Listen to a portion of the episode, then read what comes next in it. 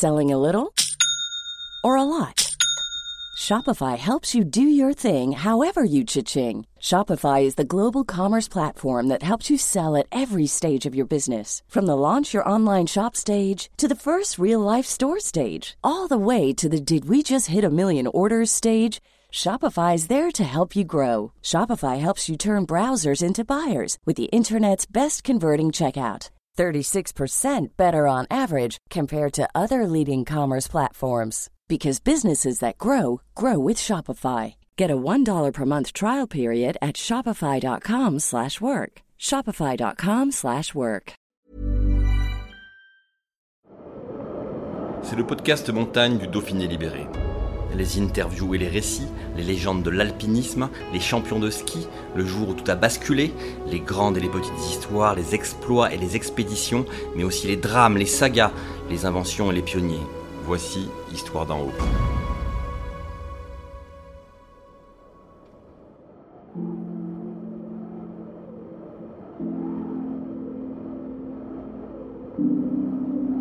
Le guide canadien Gabriel Philippi a gravi l'Everest pour la quatrième fois le 12 mai dernier, juste derrière l'équipe de Sherpa qui a ouvert la voie. Ce vétéran du toit du monde a tout connu sur ce versant népalais. Il a survécu à la pire tragédie lorsqu'en avril 2015, le tremblement de terre qui a secoué le Népal a provoqué la mort de 19 personnes au camp de base. Deux ans auparavant, en quittant précipitamment celui du Nanga Parbat, la montagne tueuse au Pakistan, il échappait à la tuerie orchestrée par les talibans, fatale à ses onze compagnons d'expédition. Un reportage d'Antoine Chandelier.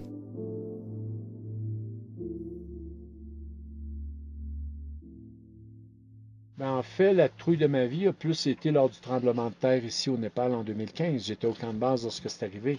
La saison était commencée. On était, euh, on était vers la fin avril, 23, je ne me souviens pas de la date, 23, 25 avril, peu importe. Il était tout près de midi. Puis moi, j'étais dans ma tente. Je revenais d'aller chercher des rapports météo et tout. Puis j'étais dans ma tente en train d'écrire mon journal de bord. Et j'ai senti euh, le sol vibrer. Mais euh, vibrer d'une force où tu te dis, c'est pas le glacier Kumbu qui bouge, c'est, un tremblement de terre. Tu réalises assez rapidement que c'est.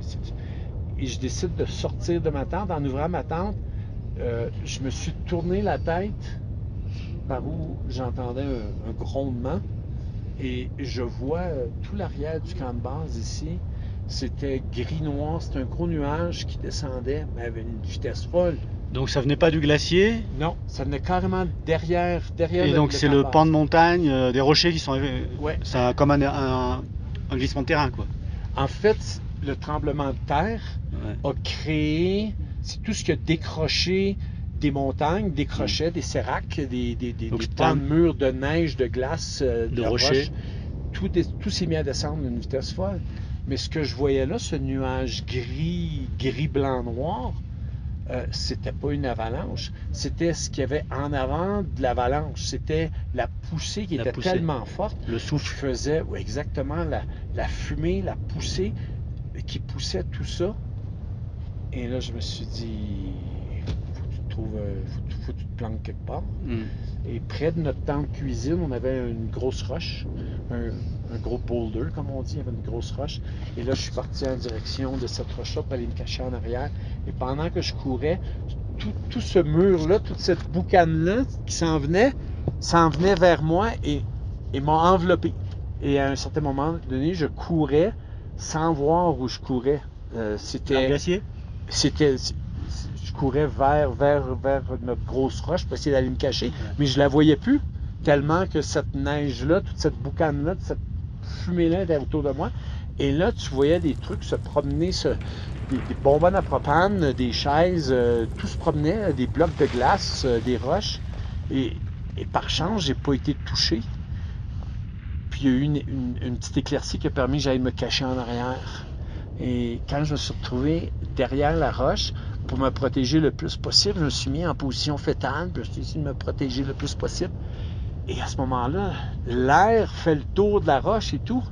Et là, tu es en train de mourir suffoqué. Ça te rentre dans les narines, ça te rentre dans la bouche, et tu es incapable d'expirer. Et là, dans ma tête, c'était merde, je, vais mourir comme ça. Et à un certain moment donné, tout arrête. Et sur le camp c'était un silence complet. Tout était terminé, un peu comme un tsunami qui passe, un ouragan. C'est fini.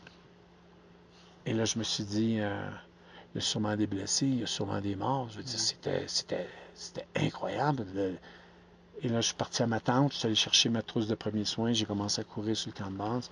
Et bon, ben, dans les premières dix minutes, il y a déjà deux personnes qui étaient mortes dans mes bras.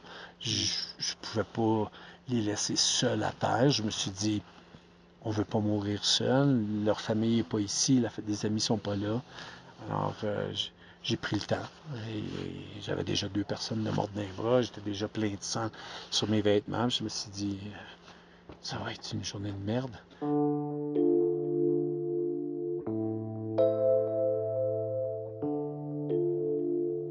Et là, je suis retourné. Ma cliente euh, était anesthésiste, une anesthésiste au Québec. Je suis retourné au camp de base. Elle avait déjà préparé sa trousse. Elle avait déjà fait plusieurs missions humanitaires.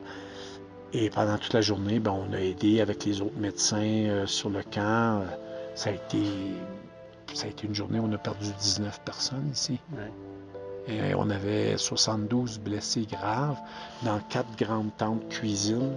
Au début du camp de base, il y avait une organisation américaine qui avait ses Et dans ton équipe, il y a eu des, il y a eu des morts dans ton équipe? Non. Ouais. Non, non. Sauf qu'il y a quelqu'un que je connaissais qui, qui est décédé. Et ça a été, ça, ça a été, ça a été, C'est peut-être ouais, ton pire souvenir ici, quoi. Oui, forcément. oui, oui, pire, pire souvenir de montagne en fait parce que, parce que c'était tellement gros, impensable. Ouais. Et puis surtout, c'est pas la montagne, pour une fois. Et voilà, Et, ouais. et voilà. Et Oui. le, le Nangar, Ouais. le Nangar, raconte-moi. Ah, le Nanga, c'était en 2013, euh, début juin. euh, mon objectif, c'était de, de gra- de gravir le K2, mais euh, acclimatation sur le Nanga. Donc, aller faire une ascension alpine Nanga, une fois l'acclimata- euh, une ascension alpine sur K2, une fois le Nanga terminé. C'était l'objectif. Euh, je devais aller rejoindre un guide, euh, un guide que j'avais connu ici avec son fils. Et puis, eux allaient s'acclimater sur Broad Peak. Et moi, j'allais sur Nanga avec un copain de Lituanie, Ernie. Euh, et on, est arrivé sur sur le Nanga. Donc, je partais du Canada pour trois mois au Pakistan. Et après trois semaines dans l'expédition, c'était juin, on était tous des grimpeurs internationaux, mais euh, c'était tous des grimpeurs d'Europe de l'Est. Euh, il y a trois, quatre Chinois qui sont arrivés après avec des Sherpas, mais les grimpeurs avec qui j'étais, c'était des Polonais, Lituaniens, Ukrainiens, Tu étais euh, associé à, à eux, Russes. Oui. Et on tentait l'ascension du Nanga hein. sans Par la voie avec le chauffeur, classique? Oui, exactement. Sans Sherpa, sans, sans, sans oxygène. On était, on s'était tous regroupés ensemble. On travaillait ensemble à, équiper euh, la montagne et tout, et tout, et tout. Et puis, euh, au bout de trois semaines, euh, ben, euh, un soir, j'appelle, j'appelle ma conjointe, puis je lui dis, ben, chérie, je reviens à la maison. J'ai dit, je sens pas. Et lorsque je lui parle en montagne comme ça, souvent elle me dit, elle me connaît, elle me dit T'as pas bu suffisamment aujourd'hui? Parce que je suis pas capable de maintenir le rythme de 3-4 litres par jour. Puis elle me dit, ben regarde, elle dit, euh, euh, va te coucher, euh, apporte-toi ton litre d'eau, puis va te coucher, puis demain ça va aller mieux. Normalement, c'est ce qui se passe, sauf que lorsque j'ai raccroché au téléphone satellite, j'étais incapable de dormir. Et puis, j'ai eu comme une vision qu'on remettait à ma fille le livre rose dans lequel j'étais en train d'écrire notre vie ensemble.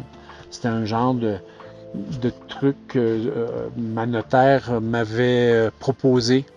Parce que je vais toujours voir la, ma notaire avant chaque expédition. Puis elle m'avait dit Bon, tu lui laisses des trucs euh, dans ton testament, mais Donc, Quelque en, chose en gros, de- tu fais ton testament. Tu, tu fais ton testament avant chaque expédition. oui, D'accord. Oui, je refais toujours, toujours, toujours. Et elle m'avait dit, pense à quelque chose autre que ce qu'il y a dans le testament. Euh, ma conjointe avait suggéré, ben pourquoi, pourquoi t'écris pas ta vie depuis le, Mm. depuis le moment où tu as appris qu'elle était dans le ventre de sa mère. Puis, bon. Et j'ai eu une vision de quelqu'un qui lui remettait ce livre rose-là. Et ça m'a travaillé. Et le lendemain matin, ben, Ernie qui était dans la tente à côté de moi, moi, je- durant la nuit, j'ai j'ai- tout, j'ai tout, j'ai tout mis dans mon sac à dos. Je- C'est fini, je, je quitte. Mais c'était après trois semaines d'expédition. Sur les trois mois, je devais être. Mais tout- Ernie devait juste faire. sur ce pressentiment, tu quittes Ouais. le camp de base. Oui. Et c'est la première fois de toutes mes expéditions que je quitte Ouais, sans, sans avoir quelque chose de palpable. d'accord. La météo, la Ouais. fatigue, euh, peu Donc tu importe. quittes pour aller direct au K2 alors. Mais non, tu vas même pas au K2, tu rentres à la maison. Je rentre à la maison. D'accord. Et, Là, c'est et je, dois aviser Ernie, parce que Ernie est avec moi pendant les trois mois. Ouais. C'est mon copain avec qui on doit faire Donc le truc. c'est- c'était le. Ernie, c'est le lituanien. Et Ernie comprenait, lorsque j'ai expliqué à 5 heures du matin, Ernie comprenait. Il y avait, il y avait aussi Mm. famille. Il comprenait. Et on est redescendu au camp de base. Et euh, Vous êtes monté où sur la montagne avant, non pas? Oui, on était monté, on, on avait déjà. euh, on a- le, le Kinshoffer était, était terminé à ce moment-là. Vous avez fait le mur, Ouais. ok. Ouais. Puis lorsque j'ai pris la décision, j'étais au camp 1 et j'avais dit à Ernie, je, je- je retourne, euh, je retourne à la maison. Et Ernie, en quelque sorte, m'a sauvé la vie parce que lorsque j'ai tout mis dans mon sac à dos, il me restait de la bouffe, il me restait euh, du pétrole il restait mes bottes de 8000 mètres qui ne rentraient pas dans mon sac, donc je devais faire un autre voyage. Mais comme je grimpais avec des gens d'Europe de l'Est qui étaient à petit budget, ils ont accepté de garder la nourriture et le pétrole. Donc, c'était ça de régler. Il me restait donc les bottes. Et Ernie avait des problèmes intestinaux. Il m'a dit, Gabriel, tu as des antibiotiques que tu as donnés à d'autres. Il dit, j'en prendrai, je vais redescendre avec toi. Il redescendait juste avec son sac de couchage. Il dit, donne-moi tes bottes. Donc, j'ai pas eu à remonter. Ce qui a fait que j'ai évité la nuit fatale. Je suis revenu au camp de base.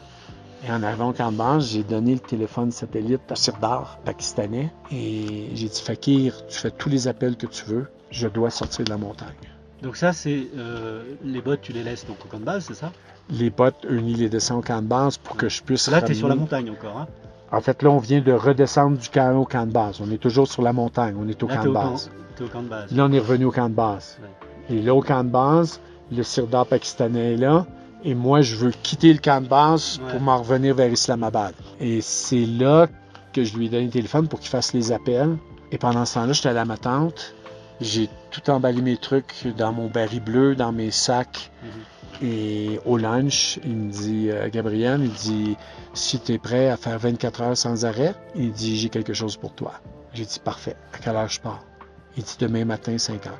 Alors, à 5 heures, j'étais prêt pour partir. Bon, les... partir du camp de base pour aller. euh, Islamabad. Ouais. J'ai 24 heures de, de prévu euh, qui m'a... donc il c'est m'a- marche plus hélicoptère? En fait, oui, à- à- pas d'hélico. J'ai quitté le camp de base avec un des porteurs. Mhm. On a quitté, on était chargés comme des mules les deux. Ouais. On a quitté, on a marché pendant 7 heures à sortir de la montagne jusqu'à un petit village, euh, île à l'île, Mhm. où un Jeep m'attendait, qui était le frère du Sirdar. Le Jeep m'attendait, et là, on est encore en montagne, on est encore en train de se promener en montagne, on est dans notre territoire taliban, et là, on se rend jusqu'à Chilas. Et à Chilas, je prends une douche, c'est déjà 40 degrés Celsius, c'est fou comment il faisait chaud. Et là, j'embarque dans un taxi qu'on m'avait organisé. Et dans le taxi, avec moi, il y a un policier. Et, et là, on se rend comme ça jusqu'à Islamabad. Et en arrivant à Islamabad, le lendemain matin, moi, j'ai acheté mes, euh, mes billets d'avion. J'ai changé mes billets d'avion. Et le soir, lorsque j'ai embarqué dans l'avion, ben, au même moment, c'est là que des talibans sont arrivés au camp de base puis ont assassiné euh, 11 copains. Un jour après ton départ. Ouais. Les chaussures, pourquoi ça te sauve la vie? Parce que lorsque je suis revenu au camp de base, moi. Je devais remonter au camp 1 chercher mes chaussures. Ah oui, tu t'es dit, ça va Et je devais donc coucher, je devais être là ce Et Tu soir-là. t'es dit non parce que Yuni va en profiter ou. euh, Ernie. Ouais. Ouais. Et Yuni a été tué donc. euh, Ernie a été tué.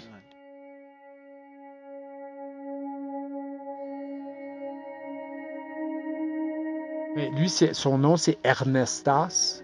Ernestas, mais nous, on l'appelait Ernie. Mhm.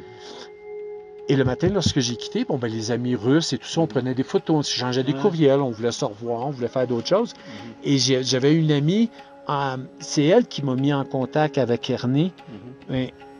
euh, Nina, qui s'appelle, elle s'appelle Nina. Nina euh, est serbe Euh, et le matin, de l'expédition aussi. Et le matin, juste avant de quitter, je lui ai donné mes drapeaux de prière. J'ai toujours des drapeaux de prière népalais avec moi. Je lui ai donné, j'avais mis ça sur une branche à l'extérieur de ma tente. Et je lui ai donné le drapeau de prière. J'ai dit, Nina, j'ai dit, fais attention, il va se passer quelque chose de terrible ici. Je lui ai dit ça le matin en quittant. Puis euh, elle, le matin au déjeuner, elle en parlait à d'autres. Ils sont remontés au camp 1, c'est ce qui a fait que certains ont pu survivre. Ils étaient au camp 1 lors du, lors du massacre.